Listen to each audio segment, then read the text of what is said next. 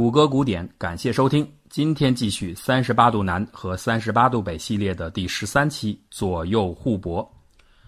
许多人都认为，二战之后朝鲜半岛之所以形成南北分裂的格局，纯粹是美苏为了各自的战略利益，在冷战的思维指导下相互斗争而形成的。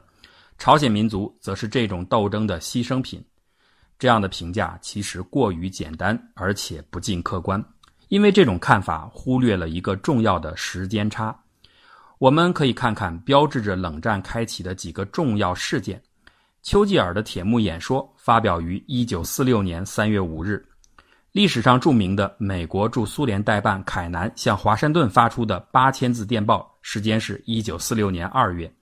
而杜鲁门向美国国会提出所谓杜鲁门主义的演讲，时间是1946年3月。至于苏联方面，则是一直到马歇尔计划的提出，才真正确立了与西方国家进行战略对决的决心，而这个时候已经是一九四七年的六月。由此可见，美苏双方之间的冷战，即使按照最早的酝酿期算起，也应该是在一九四六年初之后，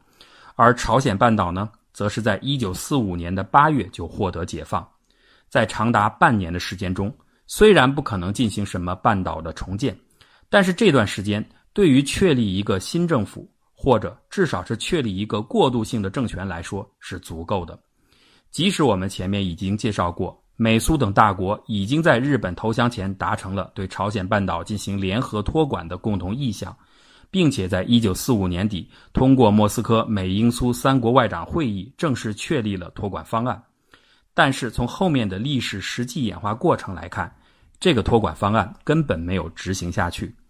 如果在日本投降后，朝鲜各界能够迅速推出一个共同认可的、有广泛代表性的联合政权，或者至少是政治联合体，和美苏军政当局进行建设性的对话，那么朝鲜半岛很可能就不会走向最后的分裂。可惜，真实的情况是在当时的朝鲜半岛，党派林立，联盟众多，政权推出了不少。但没有一个能够具有足够的代表性。左翼政党不承认右翼，民主派不承认共产主义者，而走中间路线的则是两边都不讨好。就在这种左右互搏中，朝鲜一步步滑向分裂的深渊。等到最好的黄金时机过去之后，冷战大幕逐渐开启，美苏双方开始萌生互相对抗的意识，并且逐渐付诸于行动，半岛统一的机会稍纵即逝。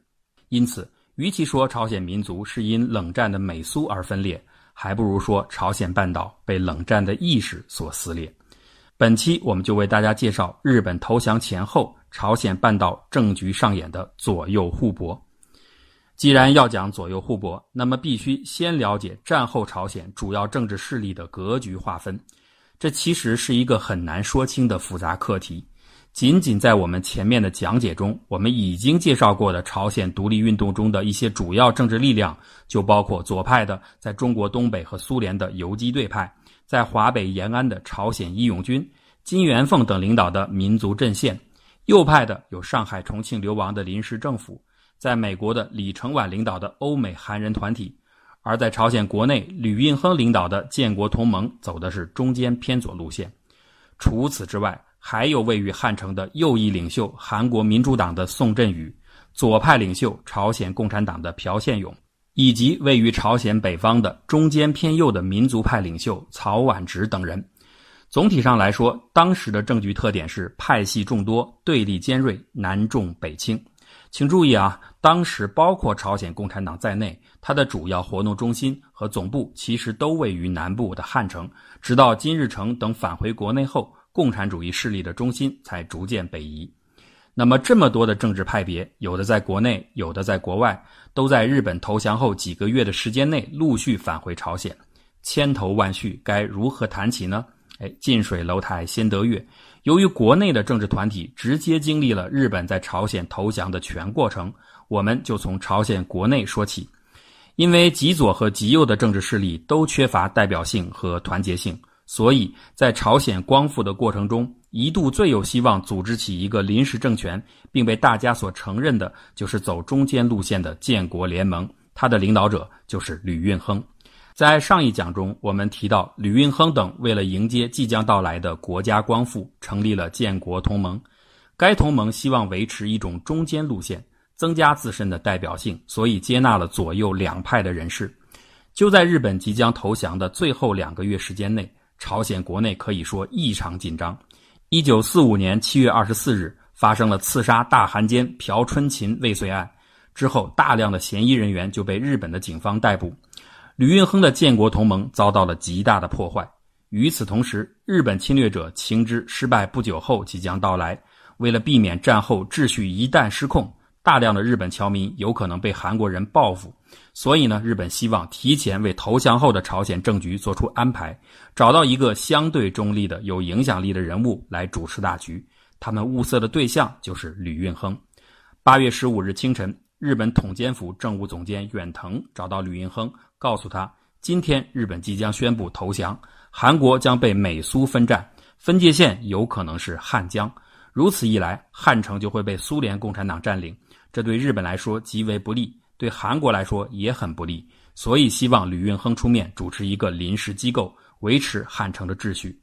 吕运亨提出了五个条件，比如释放政治犯，保证三个月的粮食供应，不得干涉朝鲜独立建国等等。在得到确认后，他同意出面。当天晚上，吕运亨等人就在建国同盟的基础上扩大各方的参与人员，成立了朝鲜建国准备委员会，简称建准。根据后来建准发布的纲领来看，吕云亨等人是把建准视为一个过渡政权。应该说，尽管吕云亨本人的政治倾向略微偏左，但是建准的基本原则还是希望发展成为一个能够团结大多数政治势力的统一阵线。建国准备委员会包括了除去那些韩奸之外的所有阶层，在这点上，建准比当时所有的左翼团体和右翼团体都更加务实。许多政治派别陆续加入建准，包括曹婉直、安在洪、许宪等国内有影响力的活动家都愿意支持建准，而要求日本释放政治犯，更是为建准提供了大量的支持者和干部。可以说，建准几乎实现了全国政坛的统一局面。只可惜吕运亨没有说服一个主要的右派领袖，这个人就是宋振宇。实际上，吕运亨寻求宋振宇的支持态度不可谓不诚恳。早在日本投降之前的八月十二号到十三号，吕运亨的代表就和宋振宇方面进行了协商，但是双方分歧巨大。吕运亨主张当前就应当以国内的政治团体为主建立政权。而宋振宇呢，则坚持一定要以重庆的大韩民国临时政府为政权主体。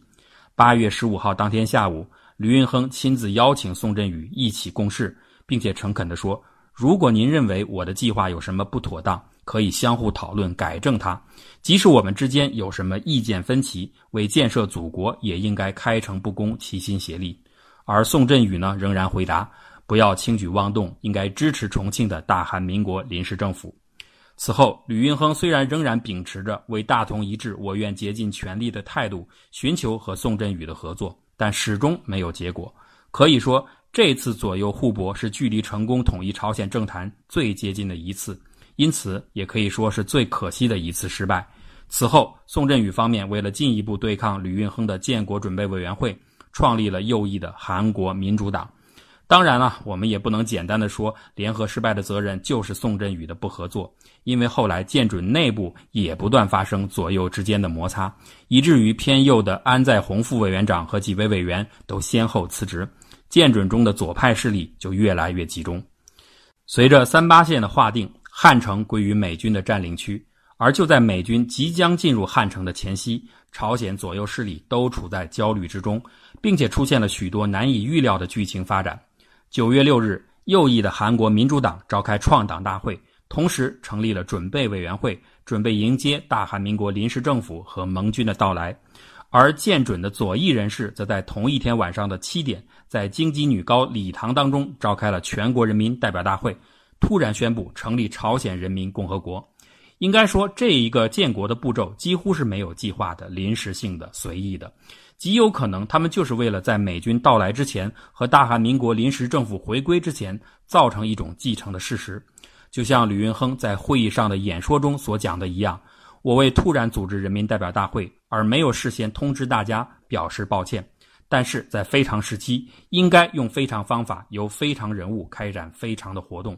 盟军会在今明两日进驻，所以应该有能与他们交涉的代表人民意愿的集结体。我们即将迎接两位外国客人，而且将会麻烦不断。但是不论何时，我们应该彻底抛弃过去五百年耻辱的、有缺陷的势大思想，充分利用朝鲜特殊的条件，为建国事业奠定坚实基础。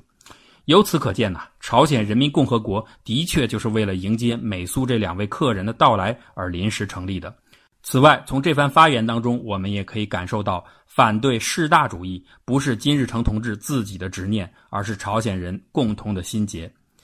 因此啊，就在美军登陆韩国的前夕，半岛的政治团体已经站好了队形，左翼派别成立了朝鲜人民共和国，而右翼组织则等待着大韩民国临时政府的归来。不过呀，这些斗得不可开交的朝鲜政治人士，他们所不知道的是，早在日本投降之前。美苏已经悄悄达成了对于朝鲜半岛进行国际托管的意向。这些人在岛内所忙活的这些事，其实都是一些无用之功。这真的应验了《武林外传》当中的一句话：“站在天堂看地狱，人生就像情景剧；站在地狱看天堂，为谁辛苦为谁忙。”果然，九月七日抵达朝鲜的美军接到了美国太平洋战区总司令麦克阿瑟发布的第一道命令。朝鲜三八线以南的所有权力目前暂由本人行使。九月八日，霍奇中将率领美第二十四集团军进驻汉城，履行受降和占领使命。九月十二日，霍奇召集韩国各党派代表和记者一千二百多人发表公开讲话，明确表示驻朝鲜的美国军政府是朝鲜半岛南部的唯一合法政府，无论是朝鲜人民共和国还是其他任何的团体。都不能被用来达成政治目的。九月十九日，美军将日本总督府更名为军政府，正式开始了美军对韩国的统治。这就等于同时宣判了左右政治团体所组建的政权都是非法的，当然也就同时遭到了左右双方的抵制。十月九号，吕运亨拒绝参与美军组织的顾问委员会。美国军政长官阿诺德批评朝鲜人民共和国的领导人幼稚愚蠢、自以为是。十月十号，军政府当局再次用严厉的话语谴责朝鲜人民共和国。美国军政府是三八线以南唯一合法政府，其他政府一律是非法的。自称是朝鲜人民共和国的政府没有任何权威和存在的价值。如果这些自封为大官的人是连观赏性都值得怀疑的木偶戏演员的话，他们应该立刻谢幕。为了应对这种不利的局面，十一月二十号至二十二号，朝鲜人民共和国全国代表大会在汉城召开，六百五十名代表参与大会，明确拒绝美军将朝鲜人民共和国变为一个政党组织的要求。而三天以后，霍奇在给麦克阿瑟的信中指责朝鲜人民共和国是共产党控制的最强大的政治组织，与苏联有政治关联性。这就说明，到了一九四五年底的时候，美国军政府已经把朝鲜人民共和国完全的视为一种共产主义运动形式，而产生了强烈的戒备心。那么，作为右翼的大韩民国临时政府获得的待遇又如何呢？当时在南朝鲜的右翼团体，包括韩国民主党、李承晚领导的政治派别和金九领导的大韩民国临时政府，十月十六号。李承晚回到韩国，组织了独立促进中央协议会，形成了一种右翼联盟。十一月二十三日至十二月三日，没有获得承认的大韩民国临时政府成员以个人身份回到韩国。如果这个时候临时政府的成员选择和美军充分合作的话，他们极有可能得到美方的支持。但是民族性极强的金九没有选择依附于美国军政府，而是独立开展了建国活动，这又一次触犯了美军的忌讳。回国后的大韩民国临时政府立刻发表声明，在国内的过渡政权建立之前，国内一切秩序和一切对外关系将由本政府负责维持。这样呢，临时政府就和朝鲜人民共和国形成了一种共存的局面，自然他也就无法得到美军的承认。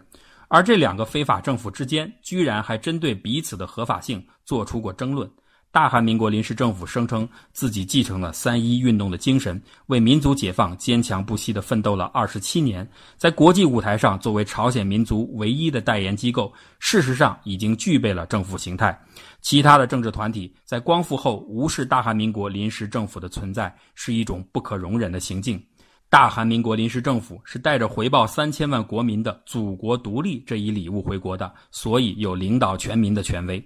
而朝鲜人民共和国针锋相对地提出，大韩民国临时政府缺乏自称为国外唯一独立运动团体的证据，它只是众多的国外独立运动团体的其中之一。在中国东北和西伯利亚，同样也有着韩国独立运动的团体，他们的业绩同样伟大。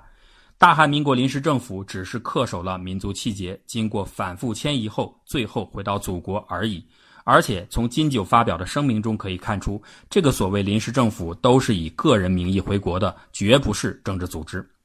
随着时间来到一九四五年底，此时韩国境内爆发了大规模的反托管运动。